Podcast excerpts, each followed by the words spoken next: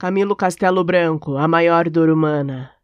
Que imensas agonias se formaram sob os olhos de Deus, sinistra hora em que o homem surgiu, que negra aurora, que amargas condições o escravizaram. As mãos que um filho amado amortalham, erguidas buscam Deus, a fé implora. E o céu, que respondeu? As mãos baixaram para abraçar a filha morta agora. Depois um pai, em trevas, vai sonhando e apalpa as sombras deles, onde os viu nascer, florir, morrer. Desastre infando. Ao teu abismo, pai, não vão confortos, és coração que a dor emperdeniu, sepulcro vivo de dois filhos mortos.